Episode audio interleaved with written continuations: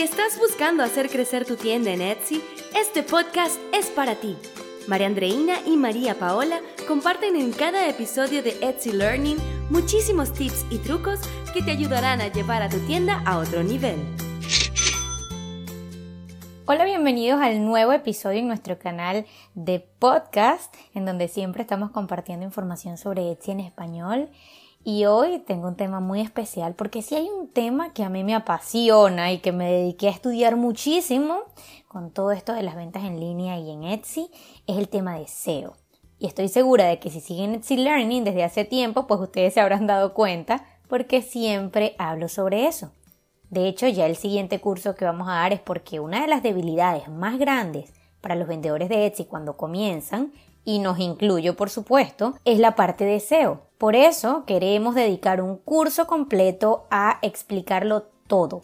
Las bases, estrategias, cómo hacer SEO sin pagar herramientas y cómo hacer SEO pagando herramientas. Pero resulta que nunca dejamos de aprender y mientras más tiendas asesoro, a medida que trabajo con más marcas dentro y fuera de Etsy, y gracias al hecho de que no tengo una sola tienda, sino que trabajo con tres dentro del mismo marketplace y totalmente distintas, voy aprendiendo muchísimas cosas nuevas que me ayudan a entender que con el SEO no existe una verdad absoluta. Por eso decidí tomar este tema para el podcast justo ahorita, pues estamos a una semana de dar ese primer curso netamente de SEO y gracias a eso hemos recibido muchas dudas y preguntas de seguidores y vendedores en Etsy que han decidido tomar el curso o que se lo están pensando y nos preguntan si para tener éxito en la tienda tienen necesariamente que pagar una herramienta para el SEO. Justamente sobre eso es que vamos a hablar hoy para desmitificar todas esas verdades absolutas que mucha gente dice sobre el SEO. Quiero comenzar diciendo que no existe tal cosa como una estrategia estática que le sirva a todo el mundo. Yo odio, la verdad, las estrategias estáticas, si les soy muy sincera. Así que cuando a mí me dicen eso no funciona de forma tajante o lo necesitas obligatoriamente, pues ya para mí es un indicativo de que esa persona solo está hablando en función a una experiencia. Es algo como la ropa de acuerdo al tipo de cuerpo que tú tengas, te quedarán mejor algunos cortes de pantalones que otros, no todos te van a quedar iguales, por ejemplo. Asimismo funciona el SEO. Yo escucho mucho, pero mucho personas que dicen cosas como, mira, sin una herramienta de análisis de palabras claves no vas a tener éxito. Así como escucho otras que te dicen, no necesitas nada de eso, no las uses porque son totalmente innecesarias. Y me sorprendo, porque no puedo evitar pensar que la ignorancia veces es atrevida. Y digo esto por cómo vamos a dar una conclusión así, ni para un extremo ni para el otro, basándonos solamente en nuestra experiencia o en una experiencia. Hay factores externos, además del SEO, que afectan un listado en Etsy. Y aunque nos estaríamos metiendo en aguas más profundas, y de todo esto vamos a hablar más en el curso de SEO, aprovecho para mencionar aquí algunos en resumidas cuentas. La foto, una buena descripción, un precio coherente con tu producto y una tienda con un perfil completo que genere confianza, por ejemplo. Pero además de eso, que son los que escuchamos siempre, los más comunes, hay otros de los que nadie habla con frecuencia y uno es la competencia que tengamos en el nicho de nuestro producto. Este último es tan pero tan importante para los resultados de nuestras ventas que siempre que me preguntan cuánto tiempo voy a tardar en generar X cantidad de dinero en mi tienda, lo primero que pregunto es el tipo de producto para tener una idea del nicho en el que están participando. Al día de hoy, he tenido la oportunidad de asesorar a más de 100 tiendas. Es una cosa que ni yo misma me lo creo.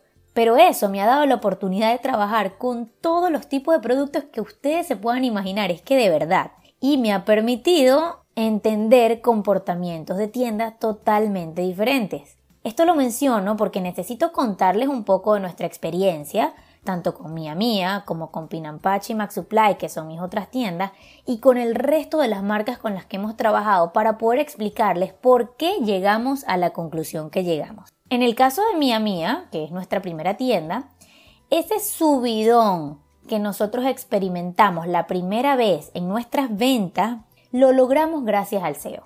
Y sí, fue posible utilizando una herramienta de análisis de palabras claves que se llama Marmalade. Es la que siempre recomendamos cuando nos preguntan cuál es la que más nos gusta.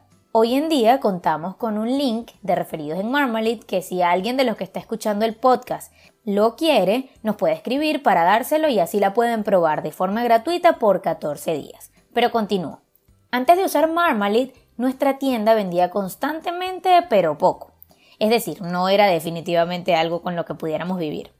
Cuando decidimos pagar la suscripción de Marmalade y aprendimos a usarla, experimentamos un incremento brutal en nuestras ventas el primer mes. Pasamos de cerrar el mes con 190.57 dólares a cerrar el siguiente mes con 671.07 dólares. Fue la primera vez que vendíamos tanto y quizás no les parezca mucho, pero a nosotras realmente nos pareció wow. Poco a poco fue aumentando la cifra hasta que nuevamente se nos estancó y nos dimos cuenta de que ahora estábamos teniendo problemas con las fotos y ese fue el siguiente arreglo que tuvimos que hacer. Pero ya ese sería otro tema. Ahora, hay quienes les pasa al contrario. Empiezan teniendo muy buenas fotos y no tanto conocimiento de SEO y es así como les funciona. Otras personas venden incluso teniendo fotos no muy buenas y un SEO regular, pero esos son casos bien particulares, más que todo de productos que están en tendencia o de nichos con muy muy poca competencia y buena demanda. Luego en mi segunda tienda me enfoqué en el SEO, pues ya tenía Marmalade para abrirla, porque se suponía que iba a ser una tienda solo para salir de una mercancía que me había sobrado en uno de los kioscos que tenía. Así que si ustedes ven esa tienda hasta el día de hoy, las fotos son una catástrofe. Sé que no debería decirlo, o que mejor dicho, ya debería haberlo cambiado, pero la verdad es que no me ha dado tiempo. Y adivinen qué. Hay semanas en las que vendo más en esa tienda incluso que en las otras dos. Eso es porque el nicho de Pin Patchet es mucho menos competido que el nicho de Mía Mía. No quiero decirles con esto que pongan fotos horrendas y que igual van a vender ojo. No nos confundamos, recordemos el trasfondo de todo.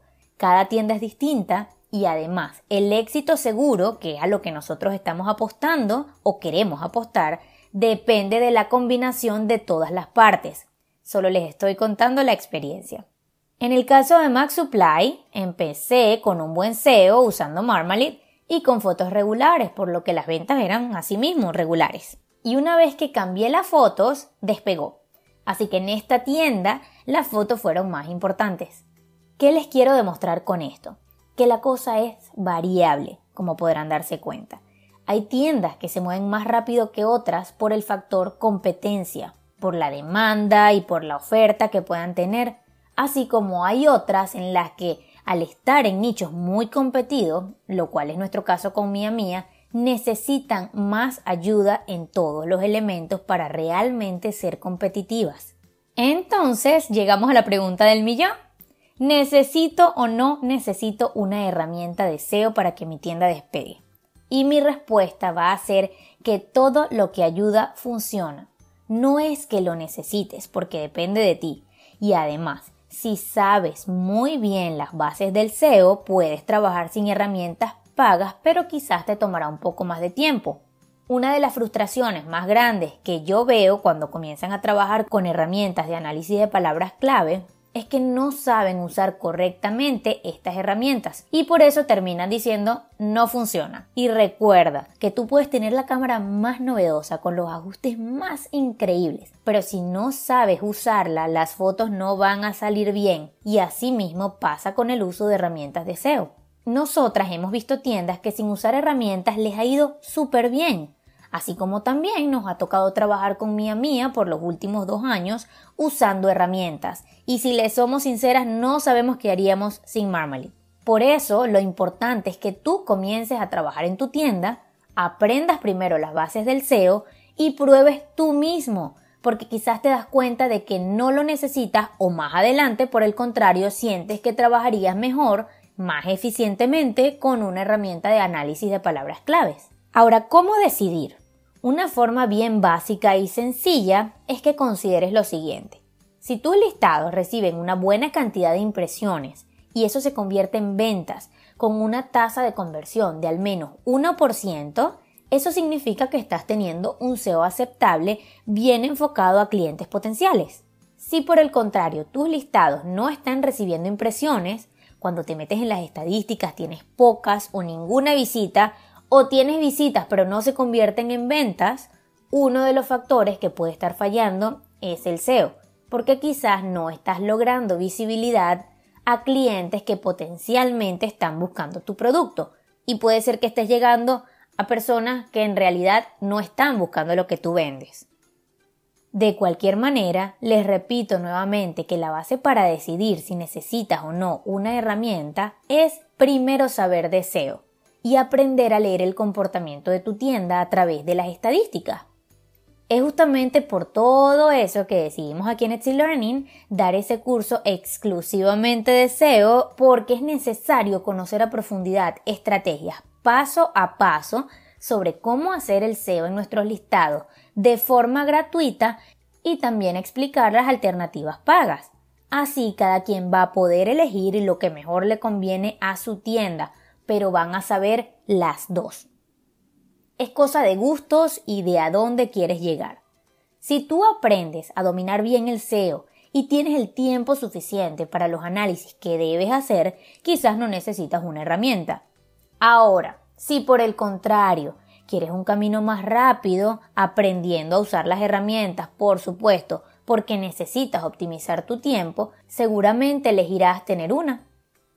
Lo que sí es importante es entender que no a todos nos dan los mismos resultados hacer exactamente lo mismo. Así que si alguien te dice, no vas a tener éxito si no pagas, o es totalmente innecesario usar una herramienta, huye, Sal corriendo, pues aquí no aplican verdades absolutas. La única verdad es que hay algunas tiendas que no las usarán nunca y pueden vender, otras las aprenderán a usar tan bien que no podrán vivir sin ellas porque les pueden sacar el mayor provecho posible, y otras quizás empezaron sin usar herramientas de análisis de palabras clave y han vendido pero llegan a un punto en que quieren incluso vender más y deciden probarlas, porque todo lo que sea en pro de nuestra tienda y para hacerla crecer debe ser bienvenido tan siquiera para probarlo. Espero que este episodio les haya ayudado, que les haya dado un poquito de claridad.